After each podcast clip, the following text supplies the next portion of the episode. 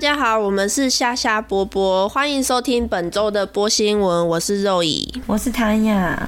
那今天第一则新闻呢，就是我们想要讲一下有关于本年度的退税，因为。已经到六月底了嘛，所以那个退税的就会从七月份开始，因为就是澳洲的节税财政年末。对，那有机会从纳税申报表中获得额外的几百块，就是退税啦。所以呢，其实这算是一种怎么样？突然间被加薪的感觉，但其实就是。政府把钱还给你，可是澳大利亚税务局 ATO 就是现在告诉你，今年可能会比往年再少一点。从二零二零年就是疫情开始之后，有一个比较新的东西，就是中低收税收抵免，它叫 LMITO，它也会被称为 Lamington。那这个东西呢，是对收入不超过十二万六千澳币的人的临时减税制度。那其中呢，二零二一年到二零二二年这一年的收入在四万八千澳币至九万澳币之间的人，最多可以拿到大概一千五百澳币的退税。那像我去年，因为我其实到今年的二月，也就是算是去年的税啦，那他才退下来，我拿了一千四百多吧，就是等于是我在这个之中，对我有在这个规范，怎么那么少？因为我就是。这一年比较波折，因为刚好是七月份，我还在做棉花那个时候，因为这个要算前年的工作。七月份我还是 working holiday，所以我还是棉花。然后呢，九月份我转了学生签，所以就变成是后续学生签的税跟那个背包客的税是不一样。那反正就是这样，所以我后来直到今年的二月，我才拿到前年加去年的退税。难怪，难怪。那我们这边会大概概述一下，就是它的这个 LMITO 它的税是怎么算？就是假设你赚了一年，它是算年收，赚了三万七千澳币的部分，那你就是可以得到六百七十五块钱的退税。那高于三万七千澳币的话，就是。你每赚一块钱，他会再加给你七点五块钱的退税，然后最高你就是拿到一千五百块这样子。那你再高一点，下一个 level 就是四万八千的澳币，那你就是最高最高了，没有办法再给你更多，就是一千五百块。可是如果你是九万澳币呢，等于是你是一个算是蛮高收入的纳税人，那你就是。没有收钱了，你等于是还要倒扣，他就是从一千五百块澳币的退税呢开始扣，你只要每赚一块钱的澳币，他就扣你零点零三澳币，也就是三 cent，对，就是很。还算 OK 啦，因为你他也不是说给你扣三块钱澳币，直接还要吐，不行。因为你要想，如果九万块的话，那等于说我九万，我赚九万块的人，我可能比如说赚十万块，结果我税扣一扣，我可能才赚九万五。就我说假设这样子，所以其实这样听起来虽然很少，可是你真的会很堵懒。对对啊，因为你税后。被拿去哦，我们是退休金，但是我们这些背包客也没有所谓的退休金啊，对，就是纯粹澳洲政府收回去。对，那虽然说 Lamington 要停用了，因为这个是临时的那个报税制度嘛，但他以前一直以来都有一个叫 LITO 的。低收入户的补额就是补偿吗？就是反正就是他另外一个退税制度。对，但是他最高最高的钱就是七百块澳币这样子。所以就是对于收入 怎么了？我就觉得很烦，因为因为我今天我必须说，我今天上班的时候就刚好在算税这件事情，我就算的时候觉得心跳差，所以我觉得心跳。对，因为今年就是没有那个你刚刚说的那个拉明城了嘛，所以嗯嗯，去年我退税下来的时候，我觉得。哇，就是比我想象中还要多，比我算的还要多。但是今年就是很可惜，就是不会有这种事发生。嗯嗯嗯，那所以就今年的这个低收方式，它就是它告诉你说，你在六万七千澳币至九万澳币的年收入的澳洲人来说，就是他们纳税申报表，就是等于你还要再加一千五百块澳币这样子。对，所以就是可怜。对啊，等于是退不了多少，然后所有东西又涨价，就还蛮惨的啊。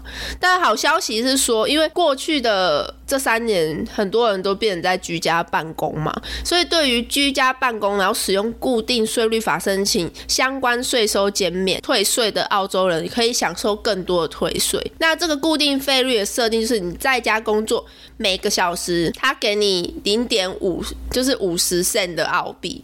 那今年呢，以前是五十%，现在变成是六十五%，就是多了那一丢丢，但是其实还蛮多的。所以以他们的讲法来说，如果你连续四十八个礼拜，然后你每个礼拜做四十个小时的话，那你就会多了两百八十八块的退税。哦，还可啦对，然后以前。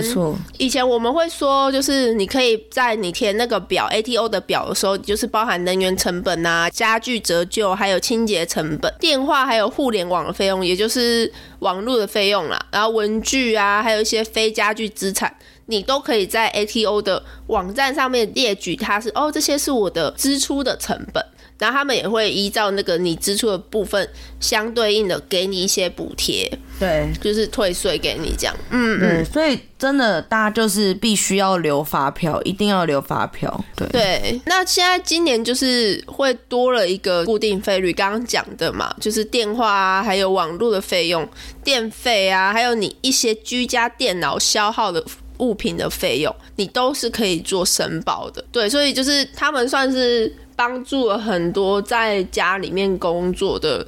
算 SOHO 族还蛮多的补贴，但其他人就是还蛮衰。但是我觉得啦，因为我今年有学到不一一些比较我之前没有做，因为我之前就是懒人退税法。对，那我今年因为就是我发现没有办法像去年退这么多嘛，然后导致我的那个钱包就是心很痛，心在流血，就是觉得怎么钱都送出去了，所以我就做了蛮多功课，跟问了一些，我就问妮妮啦，就真大人，对，所以我就问他，然后我就意外发现，其实很多事情我们都可以当扣除了去申报。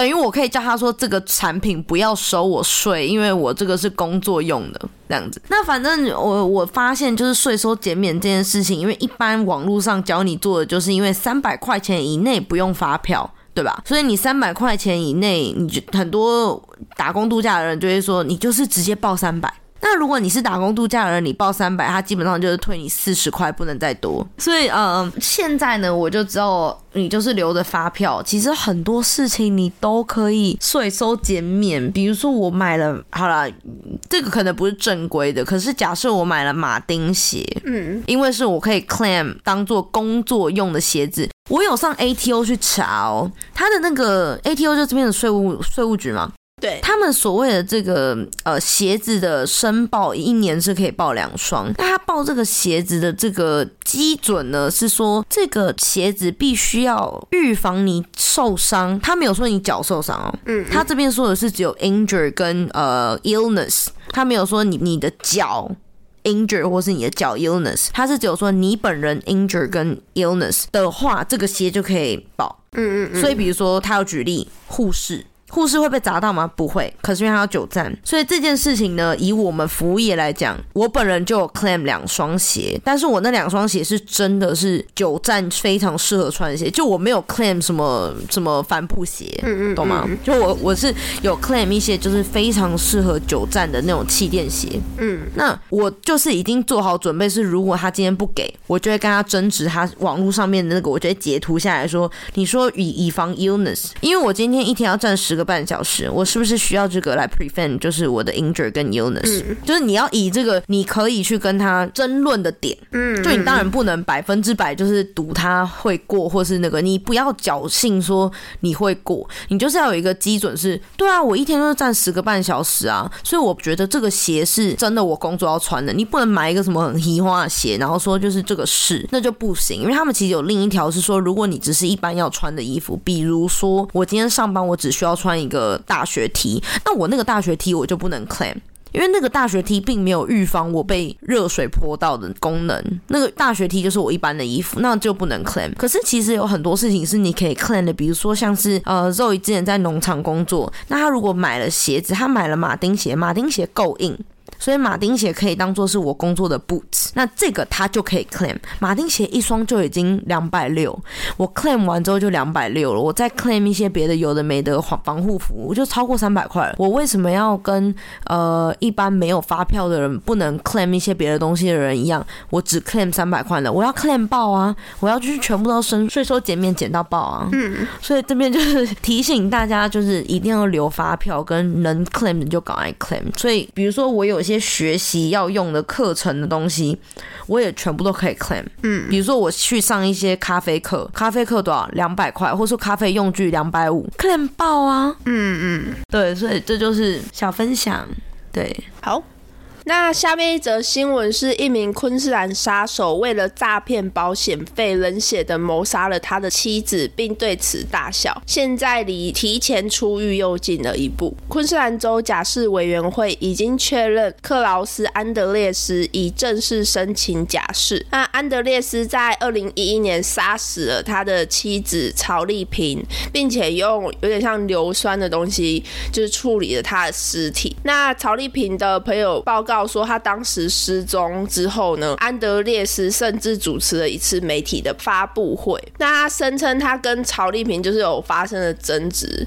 那曹丽萍认为就是他已经有小三，所以他就想要离开他这样。可是侦探警长布拉德麦克利就是揭穿了他这个安德烈斯的谎言这样子。那在新闻发布会上面，其实安德烈斯表现的还蛮古怪，就是他一直很开心啊，在开玩笑，然后。然后警长也觉得，就是他就是个神经病，可是。但是他其实不是很想要讲这句话啦，就是警长觉得这句话形容一个人不太好，可是他就就是笑哎这样。那安德烈斯那一天去买硫酸的时候，那个店员就说他第一次看到有人买到二十公升的那种硫酸，然后就整个手推车全部都是硫酸这样子，然后他就觉得哦好夸张哦。那最后就是发现曹丽萍的尸体，要说尸体嘛，因为她只剩下假牙，是在他们北昆士兰的家门前，就是雨水的。的那个渠道里面，那因为他直接用所有硫酸腐蚀了曹丽萍的尸体嘛，唯一留下就是没有办法被腐蚀掉的那种假的那种瓷牙这样子。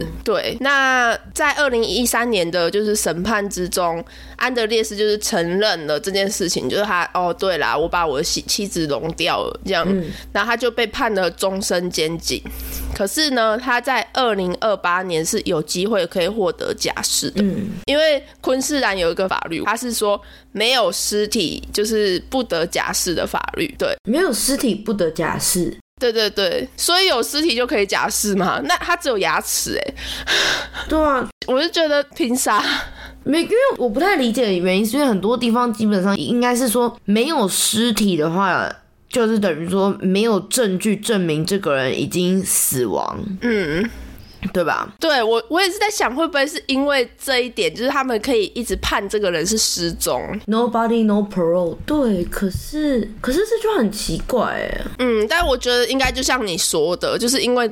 没有找到实体，所以他也不能就是直接强行说哦，这个判这个人死了，然后嗯，对，所以他们觉得说哦，算是失踪处理。那反正就是之所以现在说这个人快要出狱的原因，是因为假释委员会就是觉得说安德烈斯在坐牢的这段期间就是一个非常配合的一个老人，这样，所以他已经快要接近到他的可以假释的那个时候了。对，哦，我刚查了一下啦，呃，因为去年底的。的时候其实就是新州，也就是 New South Wales，他们也是开通过了这个没有尸体就没有假释的法律。那这个法律基本上是意思是说，被定罪的杀人犯如果拒绝协助警方寻找受害者的尸体，就等于说他是说，如果这个杀人犯没有帮忙一起找到尸体，或是找不到尸体的话，他们就没有资格被提前释放。所以是这个。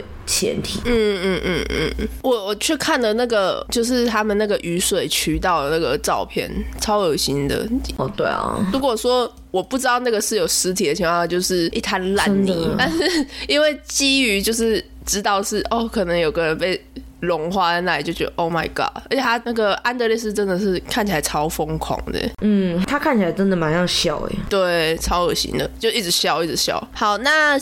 接下来的一则新闻是说，想要去英国的澳洲人可以免除新的签证费用，就是希望前往英国旅行的澳洲人，现在只需要一种新的特殊类型文件就可以入境了。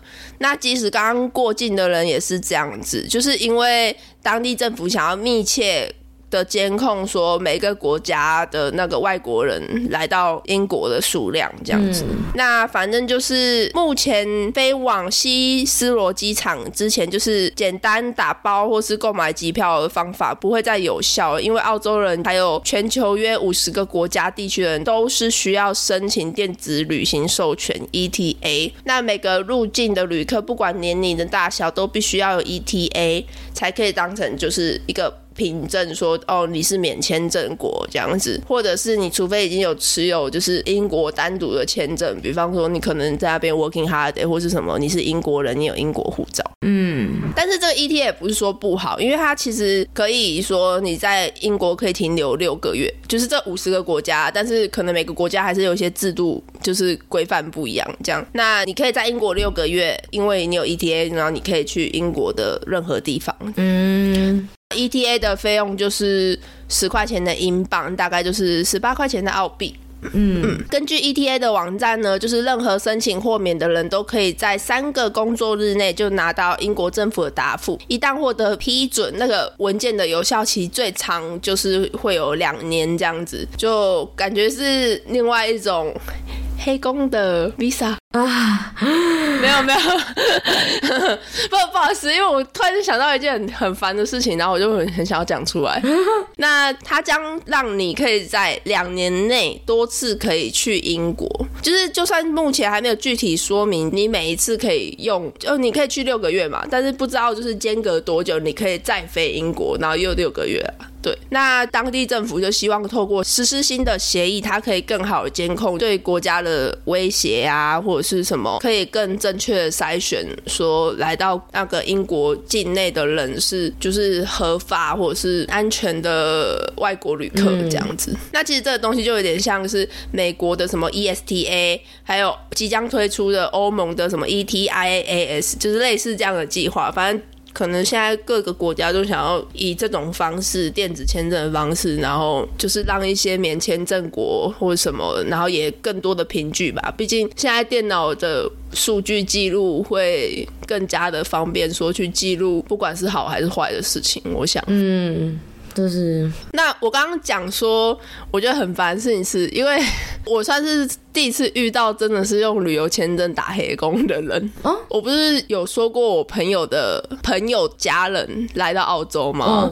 那他的家人就住在就是他们的家，然后做饭。哪？我知道你说谁？粽子吗？然后对。对 对，然后又拿去卖，然后电费又不好好的加缴，然后就是住免费的，然后就哦，我就嗯，人家只是住三个月，嗯哼，在想什么的，耶，好，反正就是这样。那所以他们现在已经回去了吗？回去啊，就住好住满三个月啊。对，但是因为我之前像在录取别人的时候，我的确，我的确有收过旅游签证的人来投投履历这样子。嗯嗯，然后。我有直接跟他讲说，哎，你不是旅游签证吗？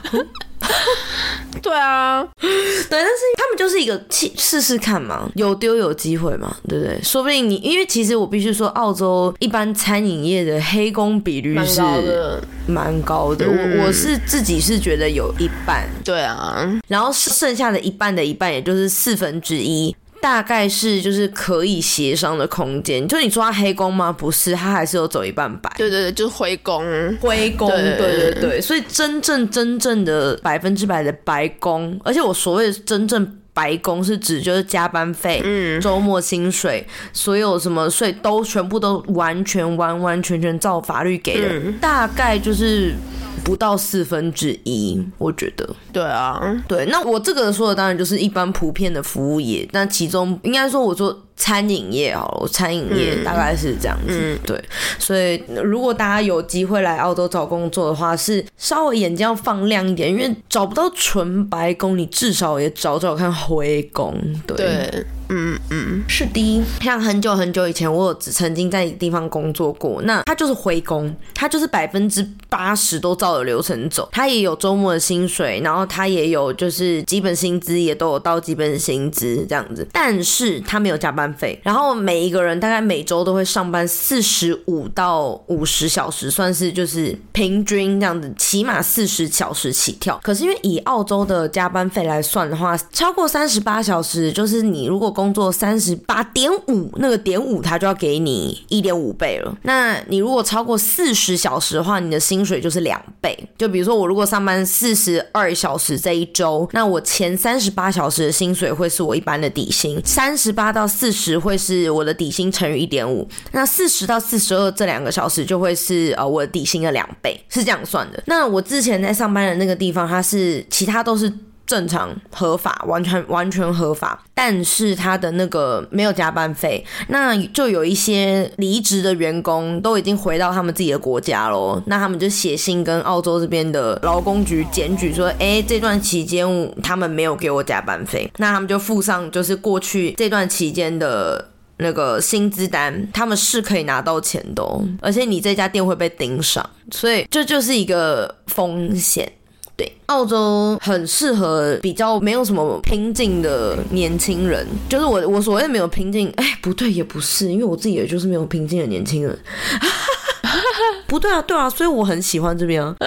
可是我自己是觉得老人老年的时候，我觉得台湾还是会比较好，所以我并不觉得我会想要在这边待到老的原因，是因为我觉得老年的生活在台湾各方面来说都是比较。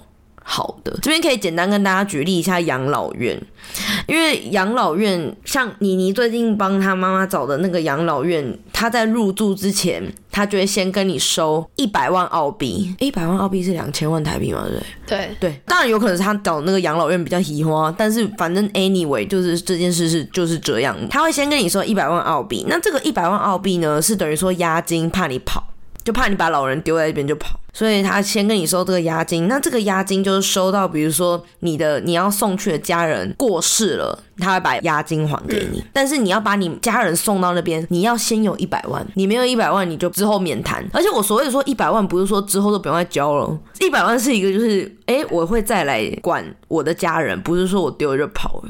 所以你后来比如说什么，你一个月要给他们多少钱？哎，那个还是要另外给哦。嗯，因为所谓一百万，完全完完全全就是押金。嗯，你亲人。过世之后，他会全部还给你，所以你身上不止要有一百万，你要一百万加上每个月要给他的钱。可是他们没办法请人。二十四小时来照顾，是因为他们呃不像台湾，你在台湾可能请呃帮佣的话，一个月就当然这是你跟帮佣自己谈，但是一个月大概是两万八到三万五之间不等。可是他是二十四小时照顾你的家人，那这个比对下来，大家就大概就可以知道这个差异的部分。尤其是你人老了，那个牙齿有没有可能 问题会比较多一点？这边看一次牙医直接让你破产。所以我自己是老年的生活，我觉得还是台湾比较好。所以澳洲永居这件事情对我比较没有特别的吸引力，是因为这样子。但我知道很多人会觉得澳洲的生活是品质比较好的。嗯，那下面一则新闻是，又有青少年在雪梨北部拍摄在火车上面那个最末尾车冲浪，然后死亡的事件又发生。他有死？就是我不知道大家还有没有记得说，很多个礼拜之前我们有说一。个女生，她只是在那个澳洲的轻轨那边做一个，就是他们冲浪活动嘛。嗯那时候那女生也是过世了。那这名少年就是一样是做这个冲浪活动，但是他就是我们很常会看到，你去 Google，比如说照片，你就会发现就是很多那种青少年很喜欢跳火车的末尾车厢，会有一个缝隙，就是天涯之前有讲，在那个末尾缝隙是可以站人的，那他们就是跳那边。反正这个少年就是不知道在从哪里掉下去了，但是有镜头拍摄到他是在 Saint Leonards 车站在移动的火车上面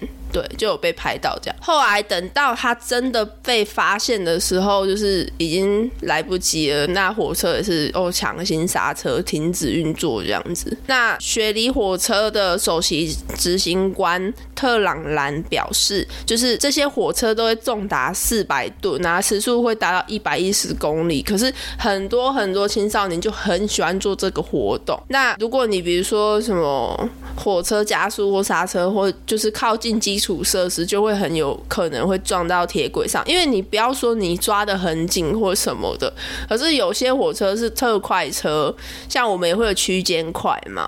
那如果今天它不是各站接停的情况下，它可能就是快要到要停靠的车站，就会刹车会比较急一点，因为它一直都是在一个非常非常快的速度下。然后，呃，差不多，比如说我们说，呃，假设今天要到板桥好了，那可能板桥树林这个。这个区间里面的几个小站都不停吧，啊，可是板桥前一站他就开始稍微有点刹车什么的，那有可能就是你可能会被甩出去啊，对啊，反正就是类类似这样的情况了。但我觉得很傻，我觉得很傻眼，是我看到那个影片，然后一个是一个男生嘛，一个金头发的男生，然后他就是因为他所谓是说。火车冲浪的原因是因为你知道，你冲浪之前要站起来的时候，你不是会有一个呃扶着板那个冲浪板，然后就是有点像是深蹲的姿势嘛？他就是以那个姿势，嗯嗯，就是蹲在火车尾，然后抓的那个栏杆这样子。对，所以因为他有被录影，就录下来蛮清楚的，所以是觉得很可惜啊，就是为什么要这样子做？但是只能说那个达尔文进化论，对 对，不然我不知道该怎么，就你怎么会怎么会这样子想嘞？就是你怎么会有这个想法要要做这件事？对，那反正做了就已经做了。对，对啦，我们以前可能青少年的时候也会有一些比较疯狂的举动，但是当然我们我们的想法不是到他们这种要犯罪的情况，可是就是我们也会有一些特别特别想要去做的事情。对，可是。如果我们把它移到我们现在这个年纪看，可能会想要干我当初怎么那么强 之类的啦。对，对我就觉得，对，反正就是对他们现在澳洲的青少年来讲，这就是一件很酷的事情吧。嗯，因为当时有讲，就是在 TikTok 上面是很多人在做这个。他们除了叫那个冲浪之外，还有另一个像之前那个女生做的叫做 Buff Riding，就是大家如果知道那种美国西部的那种到乡村的地方，会有一个机器是有个啊，之前六福村也有，就是一个牛啦，然后牛的机器，然后你坐在上面，然后摇，对不对？他们就是用，对他们就是用这个。呃，概念，但他们是坐在火车跟火车，或是呃电车跟电车之间的那个沟沟这样子。嗯，只能说 TikTok 还是不要看太多。对啊，而且很多活动都是感觉是以前，也不是说以前，就是还是时下很流行那种跑酷的活动去延伸的。但是同时间，就是大家在追求这种极限运动的时候，跑酷算是一种极限运动，但是同时间也是很多人为了做跑酷。然后在直播的过程中，就是意外身亡，从楼上掉下来那种超多，不然就是你去什么自然景观区，就是什么国家公园之类的，要什么跳石头跳一跳，然后没有踩稳又掉下去的，也是很多啊。所以真的是希望大家就是不要做这些事，而且。这个事情你在澳洲做的话，你非法侵入到这些不应该侵入的地方，你是可以被判五千五百块澳币的。如果你被抓到的话，嗯，那你幸运一点，你被抓到了就罚钱嘛。但是你不幸运一点，就是跟这个男生一样，就掰了。对，那你要怎么办？对啊，那就是大家还是小心。对，那下面一则新闻是有关于电话移植诈骗的新闻。那有时候我们手机会在，比方说讯号没有接触很好的地方，就会进入 SOS 的状态嘛，然后变成你只能打什么紧急电话这样子。嗯，但是其实这个呢，有可能会让你被偷窃你一些资讯。那电话移植诈骗就是。跟网络犯罪就是窃取某人身份、窃取银行账户那些很雷同的，那就是他们通常是会以拦截讯号的方式，然后就趁机会去偷取你的、侵入你的手机，然后去窃取你的相关资讯或什么的。对，而且这个很可怕，就是如果开始的话就没有办法停止了。嗯嗯，那。电话一直就是黑客会，他可以从你的手机号码跟你的设备转移到他们控制的东西上面。这样的情况下，他们就会窃取你的资料。那我不知道天涯有没有遇到，因为我这我是 Aptus 嘛，然后。在去年好像年中吧的时候，Aptus 的资料库被就是被黑客入侵，好像就是类似这种的东西。然后那个时候就一直疯狂的寄 email 说对不起大家什么什么的，呃，怎么样怎么样的。就 Aptus 一直在跟用户讲说，哦，我们的被害了，然后就是现在正在努力的想要把东西给收回来啊，什么什么类似这样的情况。嗯，但我必须说，当时他们处理也很差，因为他们并没有所谓的赔偿措施啊。对对对对对，真的真的非常的他们就直接道歉，道歉有屁用？对啊，到现在我也不知道他们在干嘛。对啊，因为我我还是一堆垃圾信。可是我觉得这种诈骗真的在就澳洲蛮普遍的，而且像是他们是说，就是如果你接到你不知道的电话，然后如果你接起来之后，你就开始喂喂喂，有谁是谁这样子。他们就可以窃取到你的声音，这样之类的。所以我通常我接到我不认识的电话，我都是先接起来，我等他先说话。嗯嗯嗯嗯。但是我觉得有些人讲话就是很。有些人就是蛮没礼貌的，所以他们你不讲话还不讲话，然后我想说你打来你不讲话是阿阿邪，你就直接挂掉，因为我还是想要看他干嘛，但是我我会觉得，因为对我而言，我如果打电话来你那边，我打给你，我就是需要先表明身份，嗯嗯嗯嗯，而不是我很讨厌有些事先打来之后，他就会说，哦你你还好吗？你最近过得好吗？哦你今天过得怎么样？我就觉得所以到底是谁？嗯，就对，但是呃这边很多啦，这边有些诈骗。电话还会生气，对啊对啊对啊，更小灯熊气，我真的遇过好几次，他们还反过来就是挂电话，然后说哦，我们我想跟你讨论一下如何减免那个，我们有我们可以帮你减免水电费，我说不用了，谢谢，然后就说哦，我只是要帮你忙这样子，对对对，I'm only here to help。然后那个语气还超凶的，然后我就说，嗯，不用，没关系。我觉得我说我我不需要，谢谢，谢谢。你一分钟都不给我。然后我想说，呃，对，就是很生气，他们很生气。对，但是这边诈骗是真的很多了。那要怎么样就是阻止这些没有授权的手机移植呢？其实就是大家平常很知道的，就是你不要去说。呃，去点开一些陌生的网站啊，或像天雅刚刚讲了，就是不要接一些陌生的电话什么的，就会比较有点减少啦。那有时候，垃圾信件也会去影响到你的账户的使用安全。总之，就是大家就尽可能小心去接触一些陌生的东西。嗯。那今天趣味小新闻的部分呢，有一家音乐厂牌，名字叫 This Never Happen，就是他们要将标志性无电话表演带到澳洲。那这是一家非常受欢迎的美国音乐厂牌，这样子。那所谓的标志性无电话表演，就是意思说你要去参加这个他们的演唱会，你是不可以带。手机的，嗯嗯，然后呢，他将于七月在墨尔本、布里斯本还有雪梨，就是会在那边合作演出，这样。那我觉得这一点非常好的一点是，就是我之前参加防弹演唱会的时候，比方说你去韩国场，也是不可以用手机的。但他怎么知道你有没有用？就你一用，他就立马有人冲过来说：“哎，不能用。”对他就是每一区都有好几个工作人员在那边唠。一直在那边唠，他就是不要你去拍任何的画面流出，嗯，因为他演唱会的内容是可能之后要做成 DVD，不确定是今天这一场或是明天那一场，所以如果你只要就是录了流出去，这样就是大家都看到啦。当然还是有很多人偷偷录啦，可是真的有被赶出去，对，所以我觉得这是一个还蛮不错的活动，就是你会真的很。专注在看演唱会，但是我当然得说，我还是有去看一些流出的内容啊，因为有时候这就是站姐存在意义嘛。他们 他们还是对啊，就是私下拍的那照片比官方拍的好看一百倍嘛。然后我也不是完全乖乖的啦，就是我我会把手机可能放在脚上，我用录音的方式。对，因为就是我即使不能录影，那我回头我可以听他们的声音，就是我就是很笑，一个回忆的部分。对，一个回忆的部分我没有流出。对对对，好，那这就是今天趣味小新闻的部分。嗯，我觉得还蛮酷的啦，就是。